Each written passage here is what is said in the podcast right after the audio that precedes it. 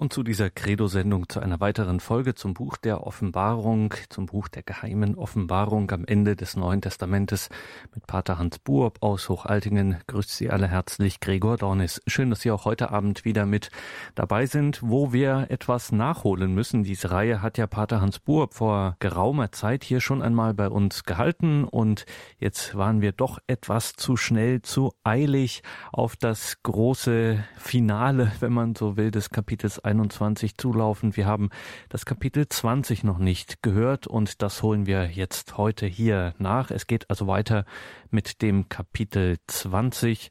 Hören Sie Auslegungen des Buches der geheimen Offenbarung von Pater Hans Buob, Palutinerpater aus dem Exerzitienhaus St. Ulrich in Hochaltingen. Liebe Zuhörerinnen und Zuhörer, ich möchte Sie wieder einladen, die Heilige Schrift zur Hand zu nehmen damit Sie immer wieder das Wort konkret vor Augen haben, um vielleicht leichter den Erklärungen folgen zu können. Es ist das letzte Buch der Heiligen Schrift und wir beginnen noch einmal beim Kapitel 20. Wir haben letztes Mal die ersten drei Verse von Kapitel 20 schon betrachtet, möchte sie aber noch einmal mit Ihnen durchgehen, um des gesamten Zusammenhanges willen. Es geht ja jetzt um eine ganz interessante Aussage, nämlich um die erstmal vorläufige Fesselung Satans und das tausendjährige Reich. So wird es genannt. Also eine Zeit, wo wir Menschen von diesen Quälgeistern der Hölle nicht mehr beeinträchtigt werden, wo wir uns wirklich der Botschaft Jesu öffnen können. Also es ist vorläufige Fesselung Satans und dann eine lange Zeit der Ruhe, wo wir wirklich zum Glauben kommen können und auch für diese Ausbreitung des Glaubens einsetzen können, ohne Hindernis. Der Vers 1 heißt, dann sah ich einen Engel vom Himmel herabsteigen. Auf seiner Hand trug er den Schlüssel zum Abgrund und eine schwere Kette. Also Johannes hatte nun eine neue Vision. Und zwar ein Engel, der aus dem Himmel auf die Erde herabsteigt. Und den Schlüssel zum Abgrund, den hat ja Christus in Verwahrung. Wenn Sie ganz an den Anfang denken, ans Kapitel 1, Vers 18, das ist der, der die Schlüssel in Händen trägt. Das ist Christus. Und jetzt kommt ein Engel mit diesem Schlüssel. Und dieser Schlüssel war auch schon einmal einem gefallenen Engel ausgehändigt worden in 9, Kapitel 9, Vers 1. Nun, dieser Engel, der jetzt vom Himmel herab zur Erde kommt, hatte den Auftrag, die Dämonen nun einzusperren. Vor allem ihren obersten Anführer. Das zeigt die Kette an, die er mitbringt. Also eine Zeit des Aufatmens, wo diese ganzen Bedrängnisse, Bosheiten, die von der Hölle ausgehen, endlich einmal beseitigt sind. Dann heißt es im Vers 2, er überwältigte den Drachen, die alte Schlange, das ist der Teufel oder der Satan, und er fesselte ihn für tausend Jahre. Und es hört sich so ganz einfach an. Also mühelos vollzieht der Engel seinen Auftrag. Also wie ohnmächtig scheinbar, na nicht nur scheinbar, sondern wirklich, muss der Drache sich fesseln lassen. Es ist nichts von Kampf die Rede, sondern der Engel kommt und tut es. Wir spüren hier diese Ohnmacht des Drachen. Das spüren wir dass Satan, der Drache, die alte Schlange oder wie er auch genannt wird, sind alles Namen für, das, für diesen gewaltigen bösen Geist, wie der eigentlich durch Jesus Christus bereits total besiegt ist. Und dass eben seine Gefährlichkeit darin besteht, dass er immer wieder Menschen für sich gewinnt, durch die er Gott angreift und die anderen Menschen angreift. wir, wir merken es hier mit welcher Leichtigkeit dieser Engel diesen gewaltigen Drachen, den wir ja jetzt lang genug betrachtet haben, fesselt. Und zwar trotz seiner Gefährlichkeit ist er aber doch total schon entmachtet, trotz seiner Gefährlichkeit. Die hat nicht abgenommen. Und diese Stellen, die wollen an seine bereits, wie gesagt, erfolgte Überwindung erinnern und auch erklären, warum es für den Engel so leicht war, diesen Auftrag auszuführen. Eben weil er schon besiegt war, dieser Drache von Christus. Und es will eben gesagt werden, dass wir dem Widersacher im Namen Gottes entgegentreten können. Wir können ohne Furcht und mit unbedingter Sicherheit diesem Drachen begegnen. Das heißt, es ist also auch an uns Christen, die wir noch in diesem geistigen Kampf, in dieser geistigen Auseinandersetzung stehen, eine Ermutigung. Dass wir nicht Angst haben müssen, der kann uns überwinden. Sicher kann er, kann er uns überwinden, wenn wir in unserem Namen kommen. Oder wenn wir uns ihm öffnen, klar. Aber wenn wir im Namen Jesu kommen, muss er seine Ohnmacht zugestehen. Und das ist für uns eine ganz sieghafte Botschaft. Dann im dritten Vers, er warf ihn, also der Engel, den Drachen, er warf ihn in den Abgrund, verschloss diesen und drückte ein Siegel darauf, damit der Drache die Völker nicht mehr verführen konnte, bis die tausend Jahre vollendet sind. Danach muss er für kurze Zeit freigelassen werden. Also den Ausschluss Satans aus der Geschichte, aus der Geschichte der Welt, verbürgt Gott mit einem Siegel. Der Engel setzt ein Siegel darauf. Und zwar tausend Jahre, das ist eine verhältnismäßig lange Zeit. Und in dieser Zeit hat der Teufel keinen Einfluss auf das Weltgeschehen. Und er muss die Menschheit in Ruhe lassen. Und überlegen Sie mal, wenn Sie auf das Weltgeschehen heute schauen, dann merken Sie ganz massiv den Einfluss Satans, vor allem diesen gewaltigen Abfall vom Glauben, wie viele einfach von Gott weglaufen, äh, sich noch Christen nennen, aber es ist hinten und vorne nichts mehr dran. Nicht? Kardinal Ratzinger selber hat ja von diesem erschreckenden Abfall schon vor Jahren gesprochen. Nicht?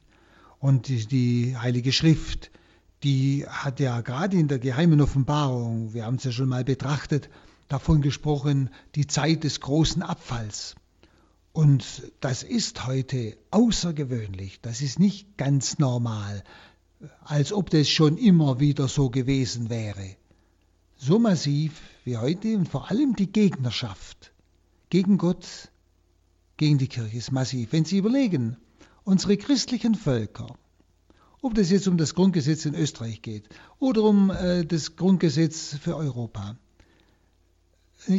wie schwierig ist es schon, da überhaupt Gott zu nennen, wie viele Widerstände, von wie vielen Seiten werden hier offenbar. Schon an solchen Dingen erkennen wir, was die Stunde geschlagen hat.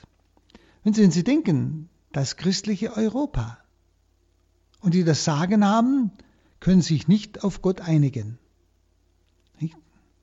Und das, das, das muss uns hellhörig machen. Wenn Sie, wir müssen endlich aufwachen. Ich habe immer den Eindruck, wir wissen manches und schlafen, weil wir es nicht wahrhaben wollen. Wir wollen es nicht wahrhaben.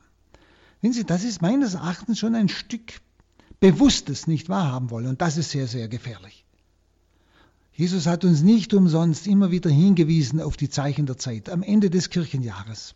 Wenn Sie entweder täglich in die Heilige Messe gehen, dann hören Sie es, oder wenn Sie einen Schott haben, dann können Sie es nachlesen. Die ganzen Evangelien. Nur Zeichen, die Jesus gibt für diese Endzeit. Für diese Zeit seiner Wiederkunft. Und wissen Sie, ich habe es schon ein paar Mal gesagt, und das wird hier schon etwas deutlich, bei, gerade bei diesem Abschnitt, dass wir eventuell mit einer doppelten Wiederkunft Christi rechnen dürfen. Der einen in Herrlichkeit, wie es in der Schrift heißt, wie das geschehen wird. Ob das, wie manche es deuten, dass es einfach eine Ausgießung des Heiligen Geistes ist wie es Maria, die Frau aller Völker in Amsterdam offenbart hat, was ja kirchlich jetzt anerkannt ist, nicht?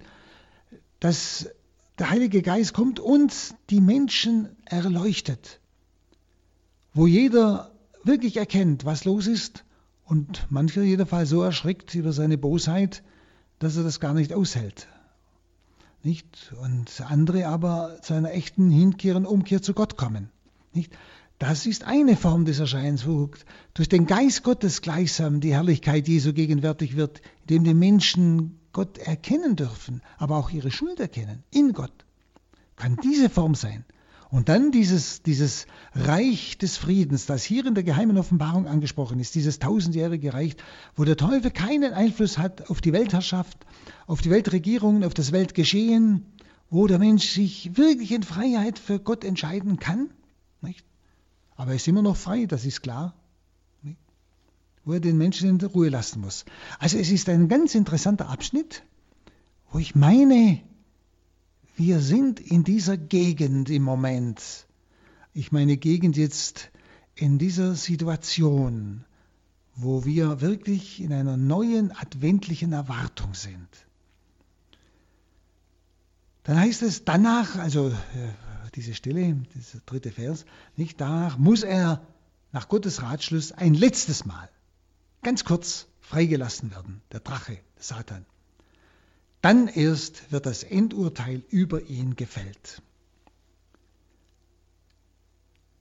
Dann im Vers 4 und 5, dann sah ich Throne und denen, die darauf Platz nahmen, wurde das Gericht übertragen.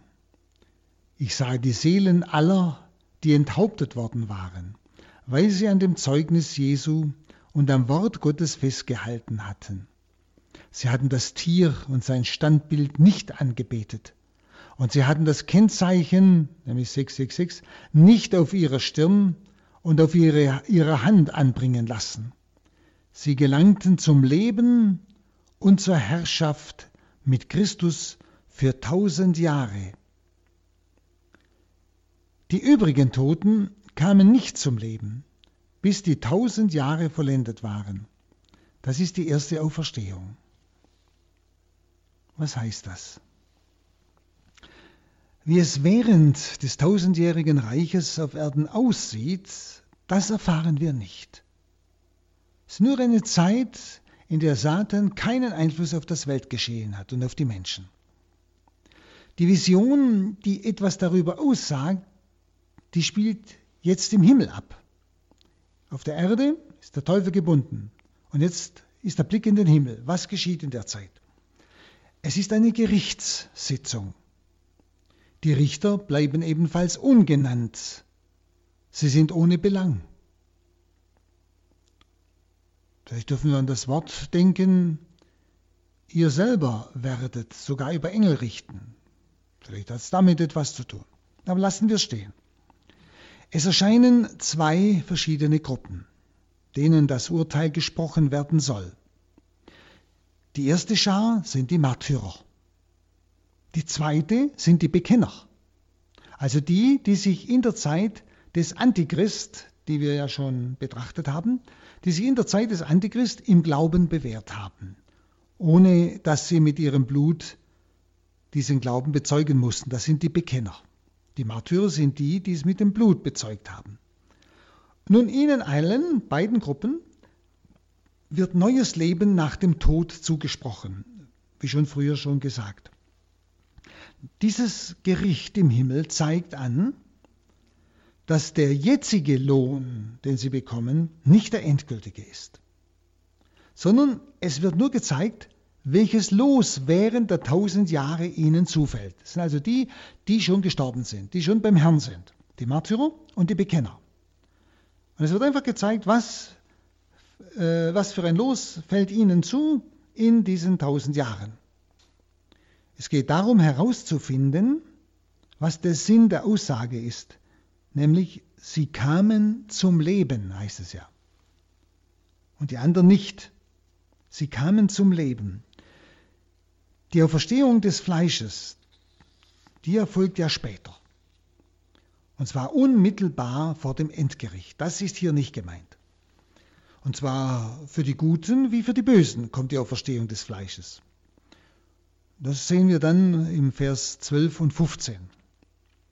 Dagegen die Anhänger des Tieres heißt es, bleiben im Tod. Und das, dann spricht das Wort Gottes hier von der ersten Auferstehung. Die erste Auferstehung kann also nicht einfach eine Auferstehung im Sinn der eigentlichen Auferstehung des Fleisches sein, also des Leibes. Es zeigt eben an, dass wir nicht auf Erden, sondern im Himmel sind. Der Blick, den wir jetzt gerade tun, ist ja in den Himmel, zu den Märtyrern und den Bekennern. Und die erste Auferstehung ist also wohl zu verstehen als die Teilnahme an der Herrlichkeit und damit auch die Teilgabe an der Herrschaft des verklärten Christus. Also sie sind gleichsam durch den irdischen Tod hindurchgegangen und dann wird dieses an der Herrlichkeit Jesu teilnehmen erste Auferstehung genannt. Das ist also nicht gemeint die Auferstehung des Fleisches und des Leibes. Nicht? Also sie werden denen zuteil, diese Teilgabe an der Herrschaft des verklärten Christus, sie wird denen zuteil, die für das Bekenntnis zu Christus ihr Leben hingeopfert haben und auch ohne Märtyrer äh, im Glauben an Christus durch das Tor des Todes hindurchgeschritten sind, nämlich die Bekenner. Sie kommen in das wahre Leben. Aus ihrem ersten Tod, das ist der natürliche Tod, wurde so ihre erste Auferstehung, eben in das neue Leben hinein, in Christus.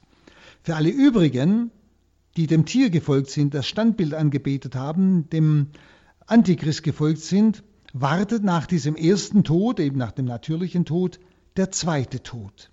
Wie es dann im folgenden Vers heißt. Was mit ihm gemeint ist, das wird dann erst später äh, im Kapitel 20, Vers 14 erklärt. Und der Vers 6. Selig und heilig, wer an der ersten Auferstehung teilhat.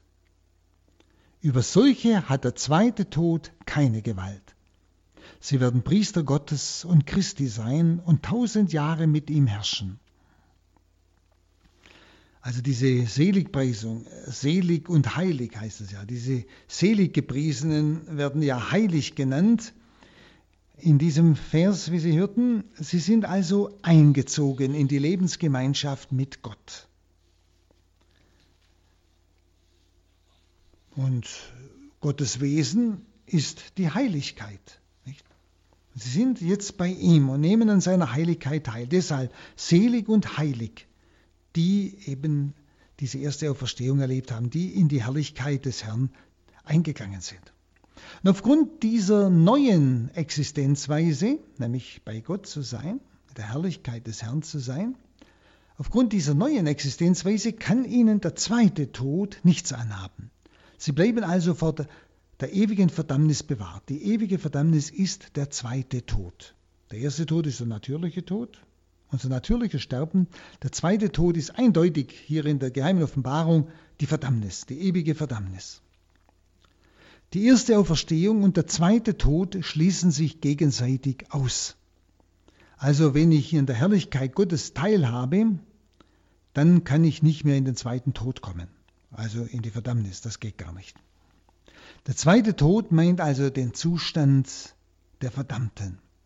Und es liegt nahe, die erste Auferstehung als den gegenteiligen Zustand anzunehmen, nämlich als die selige Vereinigung mit Christus in der Herrlichkeit des Vaters, wie wir schon sagten. Und dazu passt diese Umschreibung ihres Lebens als eines Priesterdienstes für Gott und Christus als Mitherrschaft mit dem Welterlöser auf dem Thron des Vaters. So hat es ja hier in diesem Vers geheißen. Und daraus kann man auch etwas schließen für den Zustand und die Verhältnisse der Kirche auf Erden während der Zeit, in der Satan keine Macht hat. Wir haben ja vorhin gesagt, was in den tausend Jahren auf der Erde ist, das erfahren wir nicht. Wir erfahren nur, was im Himmel ist. Dort nehmen die, die zu Christus gehalten haben, teil an der Herrlichkeit des Herrn und herrschen und regieren in diesen tausend Jahren mit ihm. Und von daher kann man etwa etwas sagen über die Verhältnisse der Kirche auf Erden während eben dieser tausendjährigen Friedenszeit Friedenszeit, Friede äh, durch diesen Durcheinanderbringer Satan. Der Satan kann sich in dieser Zeit weder dämonischer Werkzeuge bedienen, noch menschlicher Werkzeuge bedienen. Gerade auch im Kampf gegen das Volk Gottes. Und wenn Sie heute dran denken, wie viel menschliche Werkzeuge Satan heute gebraucht, um die Kirche, das Volk Gottes anzugreifen und vom Glauben wegzubringen, das ist unvorstellbar. Dass bis in Dörfer hinein ganze Gruppen Satan sich weihen und Satan sie gebraucht, mit ihren Kulten, mit ihrer Magie, andere Menschen anzufallen, krank zu machen, zu, zu bekämpfen, irre zu führen, im Glauben zu verwirren und so weiter. Und die ganze Esoterik, äh, New Age, das sind doch alles menschliche Werkzeuge Satans. Und das, das muss man einfach mal ganz klar und deutsch sagen. Nicht? Und das ist heute in einer solchen massiven Weise, wie ich mir es gar nicht vorstellen kann, dass es jemals auf Erden so etwas gegeben hat. Wenn Sie, die Menschen waren immer gläubig. Wo sie hinkommen, auf Afrika oder Asien, ganz egal. Die Menschen sind gläubig, auch wenn sie den wahren Gott nicht entdeckt haben. Aber sie waren gläubig, sie haben gewusst, es gibt etwas Größeres als der Mensch. Nicht? Und sie haben sich daran gehalten. Nicht? Sie, und, und wenn Sie das heute bedenken, wie bewusst heute Menschen sich in diesen Dienst des Drachen stellen und des Antichrist und äh, Satans, nicht? das ist erschreckend. Und nun in dieser Zeit, und ich, ich sehne mich nach dieser Zeit, das sage ich Ihnen ehrlich, in dieser Zeit hat der Satan weder menschliche Werkzeuge noch dämonische Werkzeuge in seinem Kampf gegen das Volk Gottes. Er hat gar keine. Es folgt also, wie gesagt, eine Friedenszeit von außen und von innen. Denn der Satan greift außen und innen an. Nicht? Denken Sie nur die ganzen inneren Versuchungen. Nicht? die natürlich auch von mir selber kommen können, nicht durch böser Wille, bewusstes Böses tun, aber auch durch Versuchung, das wissen wir schon immer. Die Herrschaft Christi und seiner Heiligen, also ihr Triumph im Himmel, werden sich ja entsprechend auf der Erde widerspiegeln können, und zwar in der Verfassung der menschlichen Gesellschaft, aber auch ihre einzelnen Gruppen, denn wir sind ja ein Leib in Christus. Diese Heiligen, die mit Christus triumphieren und herrschen, das sind ja genauso unsere Brüder und Schwestern. Sie gehören ja zum gesamten Leib Christi, wie auch die, die, die, die leidende Kirche im Fegfeuer und hier die triumphierende Kirche im Himmel und wir die, leidende, die, die streitende Kirche auf Erden. Also wenn Sie dort in diesem Frieden sind, wenn Sie dort mit Christus herrschen, dann muss da etwas widerspiegeln, auch in der Kirche auf Erden. Also es muss also eine, eine wirklich, ich möchte fast sagen, paradiesische Zeit werden, wo der Mensch mittut. Nicht? Das muss man immer dazu sagen. Er ist immer frei, er ist auch dann frei. Er wird nicht zum Guten gezwungen.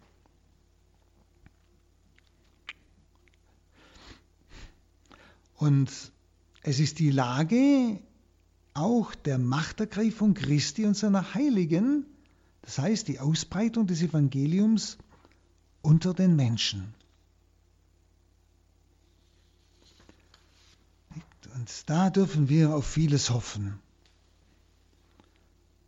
Und gerade diese ganze Ausbreitung des Evangeliums unter den Menschen könnte jetzt ihren freien Lauf nehmen. Und seine Auswirkung auf die menschliche Gesellschaft bliebe eigentlich ungehindert. Die Auswirkung der Ausbreitung des Evangeliums auf die menschliche Gesellschaft bliebe ungehindert. Allerdings ist mit der Entmachtung des Teufels das Böse nicht vollständig aus der Menschheit verbannt. Wissen Sie, die anderen Quellen des Bösen, das ist das menschliche Herz, wo es in der Genesis 8.21 heißt, es, ist ein, es trachtet Böse von Jugend auf, nicht? Sein Trachten des Bösen von Jugend auf. Es ist in unserem Herzen etwas noch drin. Also werden auch Verkehrtheiten und Sünde in dieser Zeit genau so wie Unheil und Tod gegenwärtig sein. Aber wir werden von der Macht der Finsternis nicht mehr zum Unheil regelrecht gedrängt und gezwungen und durch Menschen verführt, sondern es ist immer noch das eigene Böse im Menschen, von dem er sich eventuell bestimmen lassen kann. Aber er kann sich auch Gott zuwenden. Und ich denke, das wird noch einmal eine große Erntezeit der Kirche werden, wo viele, ich möchte fast hoffen alle, zu Christus finden können, die wollen. Das muss man immer dazu sagen, die wollen.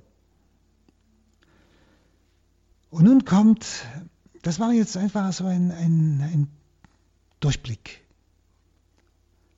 auf diese Zwischenzeit. Dann kommt der endgültige Sturz Satans.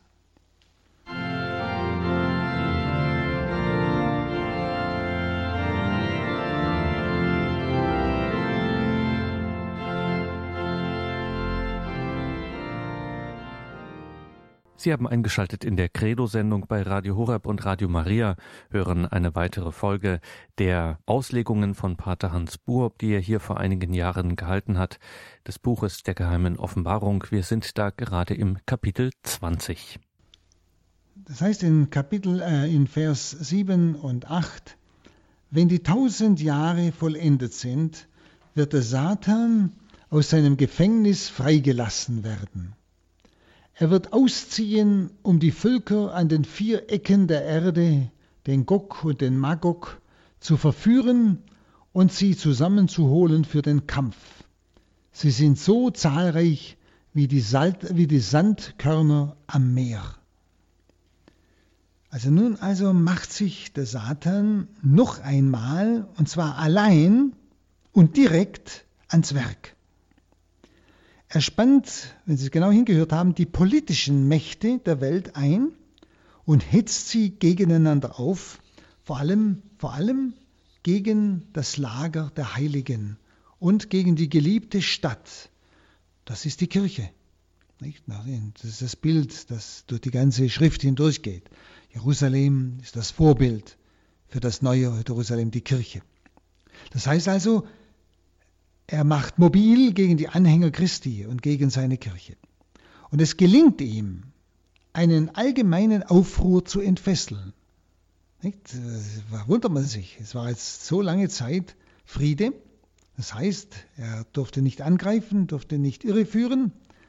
Und trotzdem sind die Menschen immer noch verführbar nach dieser Zeit. Also, es wird hier ganz klar gesagt, es gelingt ihm einen allgemein, ein allgemeiner Aufruhr also an den, das heißt sogar an den vier Ecken der Erde.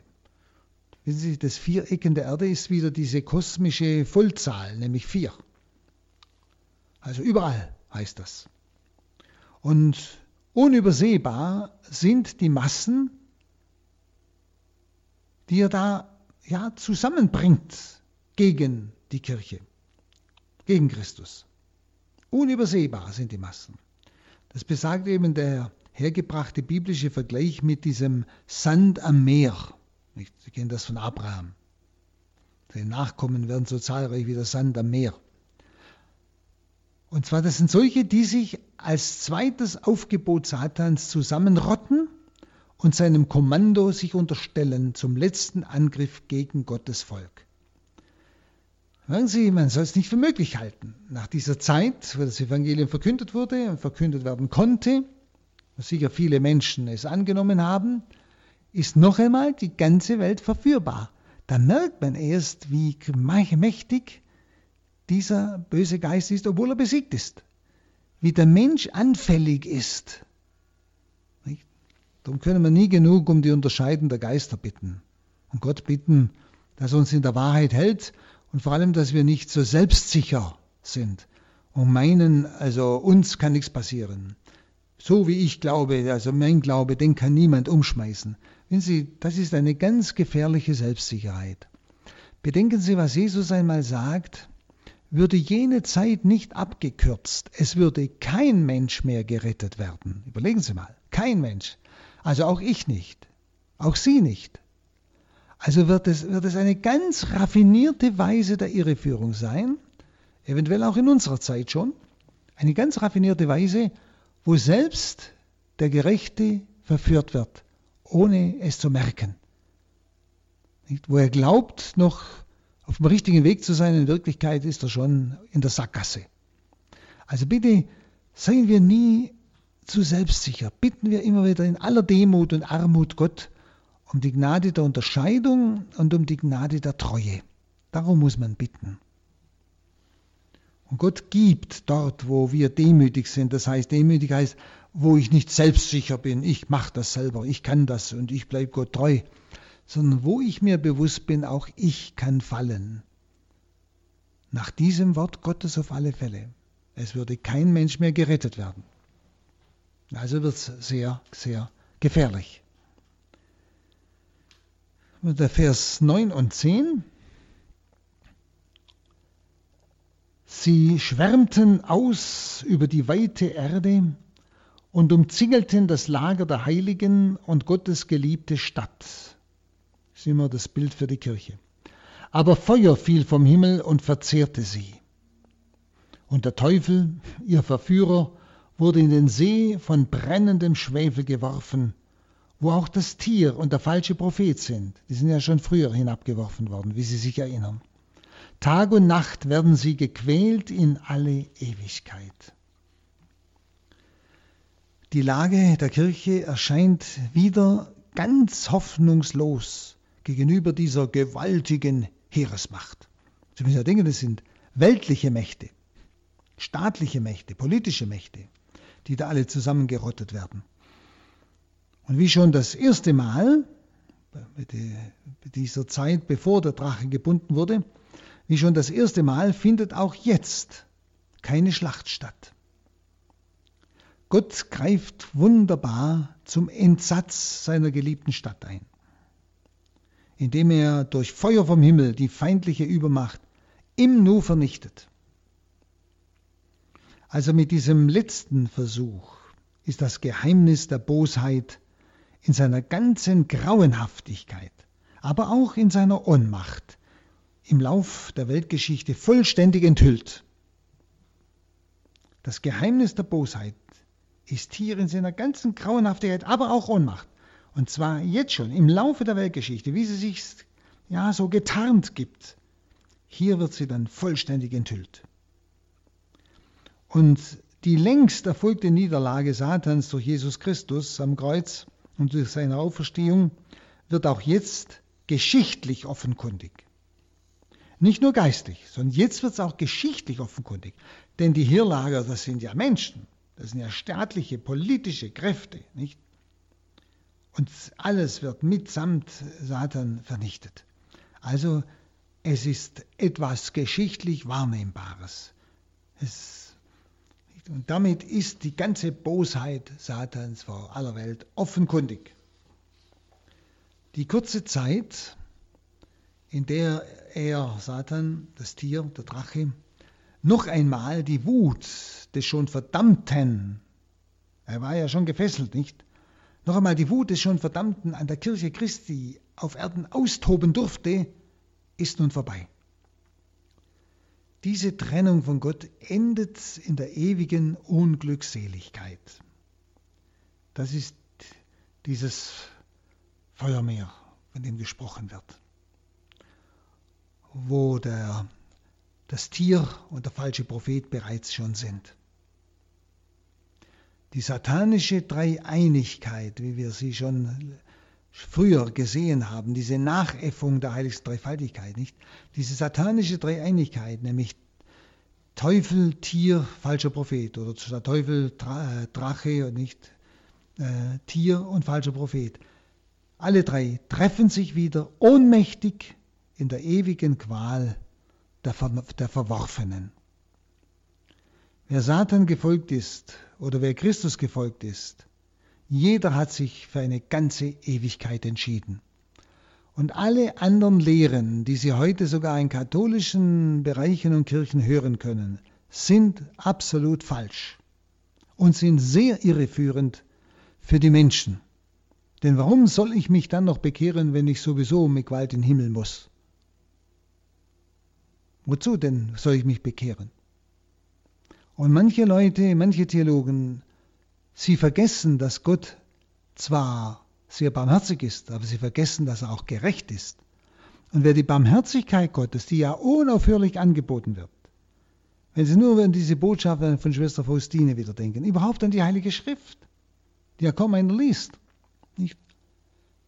Wer diese Barmherzigkeit Gottes nicht annimmt und mit ihr Schindluder treibt, der stellt sich freiwillig der Gerechtigkeit Gottes und vor der Gerechtigkeit Gottes kann kein Mensch gerade stehen und sich rechtfertigen. Kein Mensch.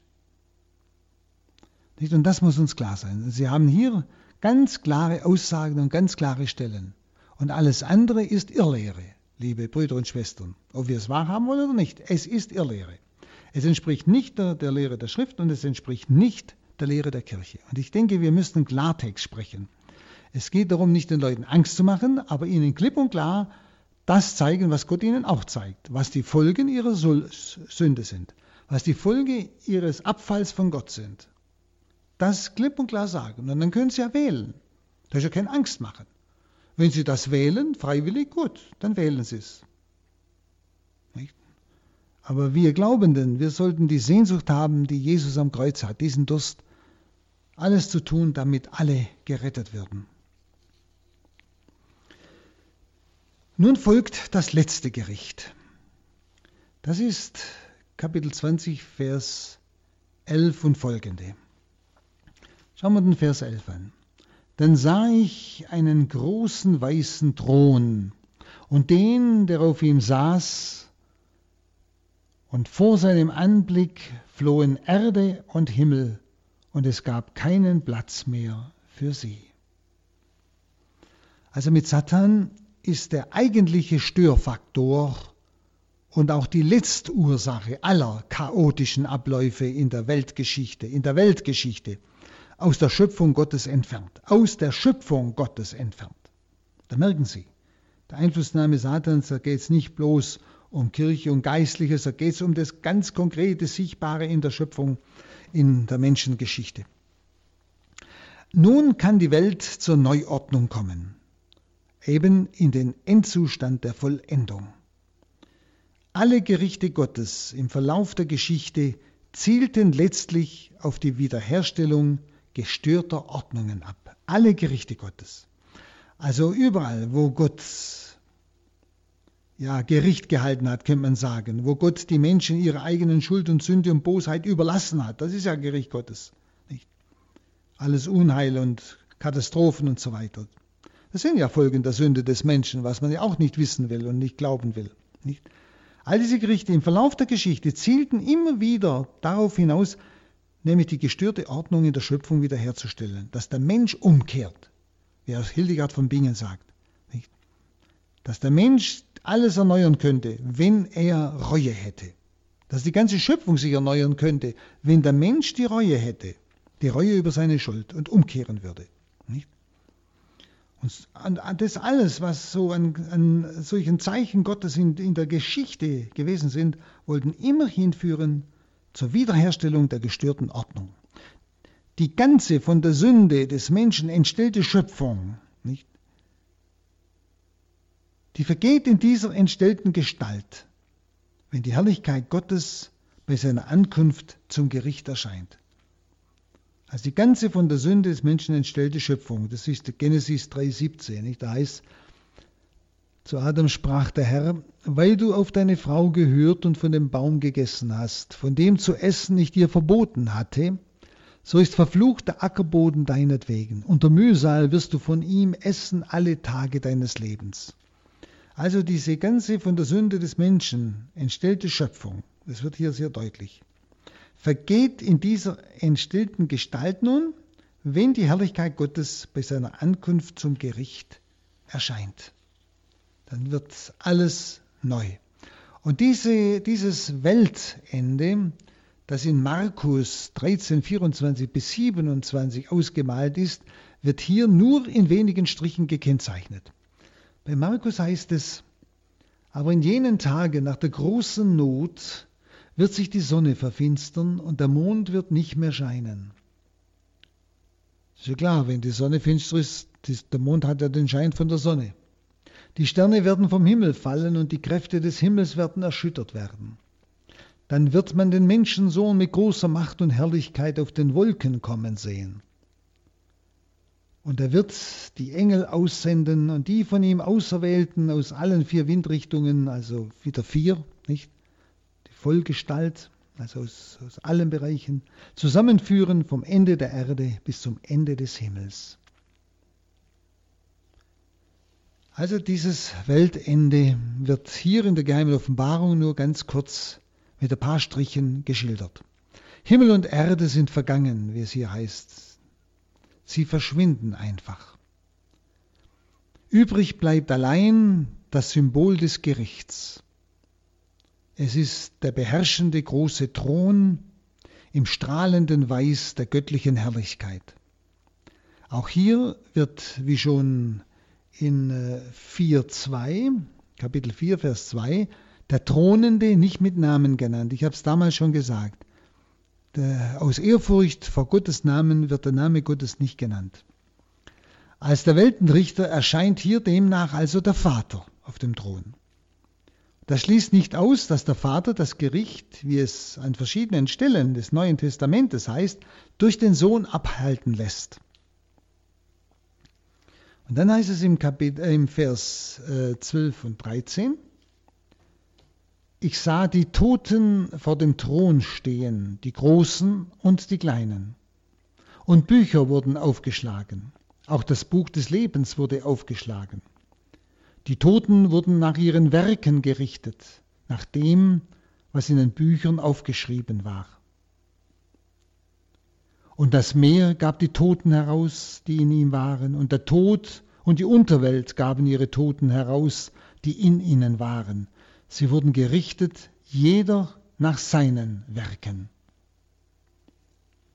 Johannes sieht auf einmal alle Toten vor dem Richterthron stehen.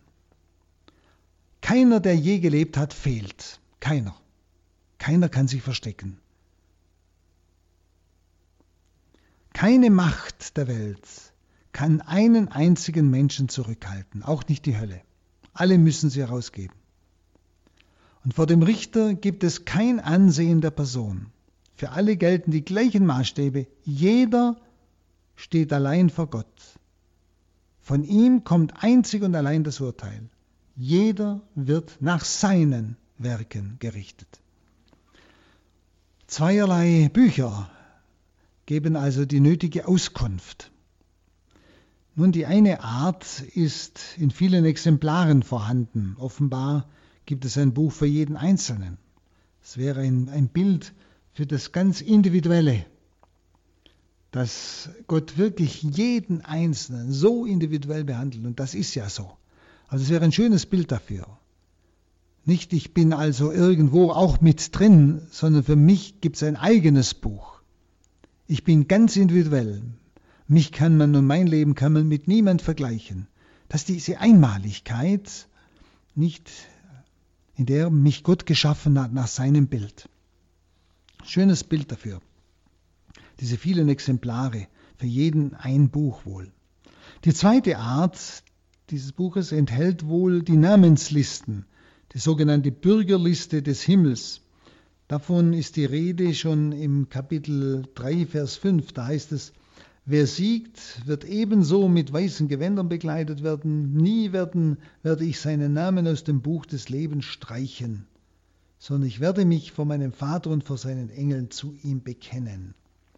Und genauso im äh, Kapitel 17, Vers 8 da ist ebenfalls vom Buch äh, die Rede, heißt es, deren Namen seit der Erschaffung der Welt nicht im Buche des Lebens verzeichnet sind. Sie werden bei dem Anblick des Tieres staunen und so weiter. Also die Rede vom Buch des Lebens oder auch vom Lebensbuch des Lammes im Kapitel 13, Vers 8. Alle Bewohner der Erde fallen nieder vor ihm alle, deren Namen nicht seit der Erschaffung der Welt eingetragen ist, im Lebensbuch des Lammes, das geschlachtet wurde. Also auch Lebensbuch des Lammes. Genau dasselbe finden Sie im Kapitel 21, Vers 27. Aber nichts Unreines wird hineinkommen. Keiner, der Gräuel verübt hat und lügt, Nur die, die im Lebensbuch des Lammes eingetragen sind, werden eingelassen. Also mehrere Stellen, wo es vom Buch des Lebens oder Lebensbuch des Lammes äh, die Rede ist. Das andere ist wohl das Buch seiner Werke, wie es in, schon im Alten Testament, im Deuteronomium 7,10 heißt. Denen aber, die ihm Feind sind, vergilt er sofort und tilgt einen jeden aus. Er zögert nicht, wenn einer ihm Feind ist, sondern vergilt ihm sofort. Also das sind die, die, wenn ihm Feind ist, das Buch seiner Werke wohlgemeint. Also Auserwählung und Werke. Beides. Auserwählung und Werke. Gnade und Mitarbeit mit der Gnade.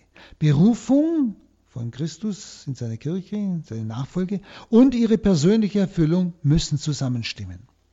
Wenn das Urteil positiv ausfallen soll. Beides. Auserwählung und Werke. Ich kann nicht bloß auserwählt sein, wenn ich nicht danach lebe. Gnade und Mitarbeit, dass ich mit der Gnade mitgearbeitet habe. Denken Sie an die Talente. Berufung von Gott und ihre persönliche Erfüllung. Das muss übereinstimmen. Das Endgericht ist also die universale Enthüllung der selbst getroffenen Entscheidung eines jeden. Es geht also nicht, dass Gott jetzt richtet, aha, du hast diesen jetzt angestellt, also das und das ist an Strafe zu verhängen. Nein, sondern es wird universal alles enthüllt, bei jedem einzelnen Menschen, vor der ganzen Welt, vor allen Menschen, nämlich enthüllt wird die selbst getroffene Entscheidung eines jeden im Lauf seines Lebens. Das ist das Gericht. Und das sind diese Bilder, nicht? Jeder nach seinen Werken. Dann im Kapitel 14 und äh, ich sage immer Kapitel Vers 14 und 15 der Tod und die Unterwelt aber wurden in den Feuersee geworfen. Das ist der zweite Tod, der Feuersee. Wer nicht im Buch des Lebens verzeichnet war, wurde in den Feuersee geworfen. Mit dem Endgericht geht also dieser Äon, diese Welt, zu Ende. Man muss dem kommenden Äon also das Feld räumen. Und zwei Mächte dieser Weltzeit, die ihre Existenz der Sünde verdanken und daher noch abgetan werden müssen, sind eigens erwähnt. Der Tod und das Totenreich. Das sind Folgen der Sünde. Sie existieren nur, weil es Sünde gibt. Nicht?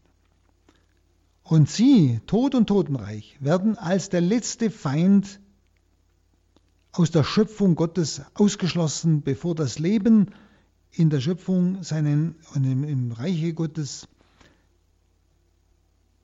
seinen ewigen Triumph feiern kann. Das schreibt ja schon äh, Paulus im 1. Korintherbrief 1526. Der letzte Feind, der entmachtet wird, ist der Tod. Also auch Paulus, ganz klar. Genauso klar wie hier. Es wird also, es wird also der, der letzten Feind aus der Schöpfung Gottes ausgeschlossen, bevor das Leben den ewigen Triumph feiert. Und beide Mächte, Tod und Totenreich, beide Mächte sind wieder personifiziert gedacht. Tod und Totenreich. Und zwar als dämonische Wesen, weil sie als Folgeerscheinung der Sünde die ursprüngliche Gestalt der Schöpfung Gottes verwüstet und verkehrt haben. Toten, Totenreich haben die ursprüngliche Gestalt der Schöpfung verwüstet und verkehrt. Und sie sind die Folge der Sünde. Und deshalb werden sie mit Satan und seinen Helfershelfern in die Verdammnis geschickt. Und diesen hoffnungslosen Zustand der Verdammten in ewiger Pein nennt die Apokalypse den zweiten Tod, aus dem es keine Auferstehung mehr gibt. Das ist schrecklich. Das ist wirklich schrecklich. Aber es sind Menschen, die das selbst gewählt haben und die dabei bleiben bei dieser Wahl. Nicht in äh, 2010, da heißt es auch, der Teufel, Verführer, wurde in den See von brennenden Schwefel geworfen, wo auch das Tier und der falsche Prophet sind. Tag und Nacht werden sie gequält in alle Ewigkeit. Das ist dieser hoffnungslose Zustand für alle Ewigkeit. Das ist für uns unvorstellbar.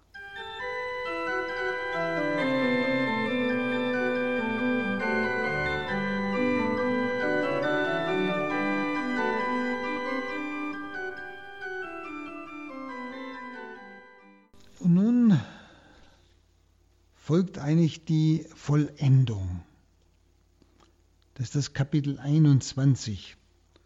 Jetzt geht es um die neue Welt Gottes, jetzt wird es herrlich und schön, auf das hin leben wir, auf das hin riskieren wir unser Leben, dafür wagen wir auch den geistigen Kampf jetzt, dass in uns die Sehnsucht wächst nach diesem kommenden Reich, nach diesem Gastmahl des ewigen Lebens, das, was der Herr uns verheißen hat, dass wir wirklich, wir, die Braut Christi, die Kirche, mit dem Geist wirklich rufen, Maranatha, komm Herr Jesus.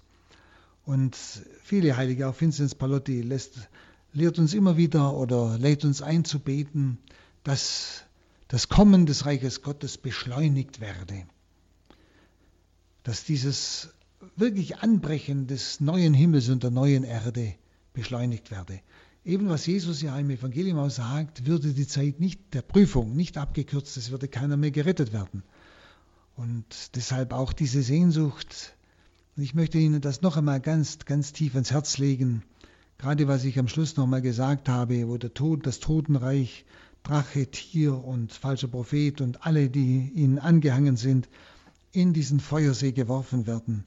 Diesen hoffnungslosen Zustand der Verdammten, ohne eine Hoffnung, dass es aufhört. Ja, nicht einmal die Hoffnung, dass ich sterben kann, um das hinter mir zu lassen. Alles ist unmöglich. Und ich denke, das muss uns Glaubende animieren, wirklich unser Leben zu nutzen. Und ich möchte Sie einladen. Vielleicht sind Sie äh, gerade leidend, vielleicht sind Sie überhaupt leidend, körperlich oder wie auch immer, vielleicht auch seelisch. Ähm, dass sie das mit Christus verbinden, mit seinem Leiden verbinden, um so viel wie möglich Menschen zu retten, um sie vor diesem hoffnungslosen Zustand der Hölle zu bewahren. Und Maria in Fatima sagt, es gehen deshalb so viele verloren, weil niemand für sie eintritt. Und wissen Sie, das ist das Großartige des Geheimnisses der Kirche und unserer Chance als Leib Christi, dass wir für die anderen eintreten können, dass wir füreinander eintreten können, dass so Gnade zu den Menschen fließt und nutzen Sie auch wirklich die Barmherzigkeit Gottes für das Heil der Menschen. Vergessen Sie sich selbst, wenn Sie auf dem Weg zu Gott sind, wenn Sie Gott kennen, dann überlassen Sie sich selbst ganz diesem Gott und sorgen Sie sich nur noch um das Heil der anderen. Dann werden Sie selber bestimmt das Heil nicht verlieren. Das ist unvorstellbar. Aber werden wir immer feinfühliger, erfinderischer, auch unser Leben aus der Liebe zu Gott zu leben. Auch die kleinen Unannehmlichkeiten, auch dazu möchte ich Sie einladen. Die alltäglichen Kreuze, von denen Jesus spricht, einfach anzunehmen, zu bejahen, ja Herr, aus Liebe zu dir, um des Heiles vieler Menschen willen. Ich denke, wenn wir alle, die wir jetzt zuhören, wenn wir alle wirklich diesen Weg gehen, können viele vor dieser hoffnungslosen Verdammnis bewahrt bleiben. Mir geht es nicht um Angst machen, deshalb sage ich es Ihnen nicht. Ich sage Ihnen, ich sage es ja Ihnen, die auf dem Weg zu dieser Herrlichkeit sind, die wir jetzt ähm, im Dezember noch betrachten wollen. Nicht? Äh, und Sie sehen so viele Menschen um sich herum, die in diesen großen Abfall hineingefallen sind und mitgefallen sind, nicht? dass wir sie nicht verurteilen, nicht über sie schimpfen. Damit machen wir es noch böser, noch übler. Wir legen gleichsam Fluch auf sie, aber kein Segen, sondern dass sie uns ein Herzensanliegen sind, dass wir sie täglich vor Gott bringen, vielleicht der Mutter Gottes weihen. Sie ist die Mutter des Lebens und sie hat die Aufgabe, immer wieder neu die Menschen zu Christus zu führen. Und ich denke, das könnte ein ganz wichtiger Aspekt auch sein von dem, was wir jetzt betrachtet haben, von diesem endgültigen Sieg über das Böse. Aber jetzt sind wir noch in der Situation, wo es, wo es darum geht, zu retten, was zu retten ist. Und geben Sie diese Sehnsucht in Ihrem Herzen nie mehr auf und geben Sie den Durst nach dem Heil aller Menschen nie mehr auf, sondern vereinigen Sie sich darin mit Christus am Kreuz. Herr, so bitten wir dich, gieße aus die Kraft des Heiligen Geistes, diesen schöpferischen, neuschaffenden Geist über alle, die jetzt zuhören. Wecke in ihnen eine ganz große Freude auf das, was vor uns steht, was kein Auge gesehen und kein Ohr gehört hat, was du denen bereitet hast, die dich lieben, die dich erwarten. Herr, und lass uns dich erwarten, vor allem auch stellvertretend für alle, die nicht mehr warten. Und berühre jetzt durch deinen Geist all diese Herzen, die jeder einzelne von uns jetzt im Gedanken oder im Herzen trägt. Und so segne euch alle. Der allmächtige Gott, der Vater und der Sohn und der Heilige Geist. Amen.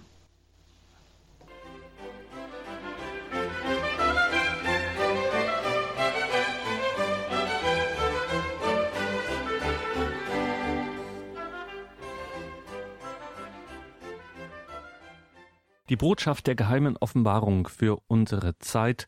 Heute also die 13. Folge dieser Reihe der Auslegungen von Pater Hans Buob aus Hochaltingen, die er hier vor einigen Jahren bei Radio Horeb gehalten hat. Heute also das Kapitel 20, das wir beim letzten Mal quasi übersprungen haben. Davon wie auch von den anderen Teilen gibt es CD und Podcast bei unserem CD-Dienst oder auf horeb.org, unserer Homepage horeb.org. Hier im Programm geht es jetzt weiter mit Pfarrer Helmut Schneider aus Fellburg und der Komplet. Wir beten das Nachtgebet der Kirche. Ich darf mich an dieser Stelle von Ihnen verabschieden, freue mich, wenn Sie auch beim nächsten Mal wieder mit dabei sind. Einen gesegneten Abend und eine behütete Nacht wünscht Ihr Gregor Dornis.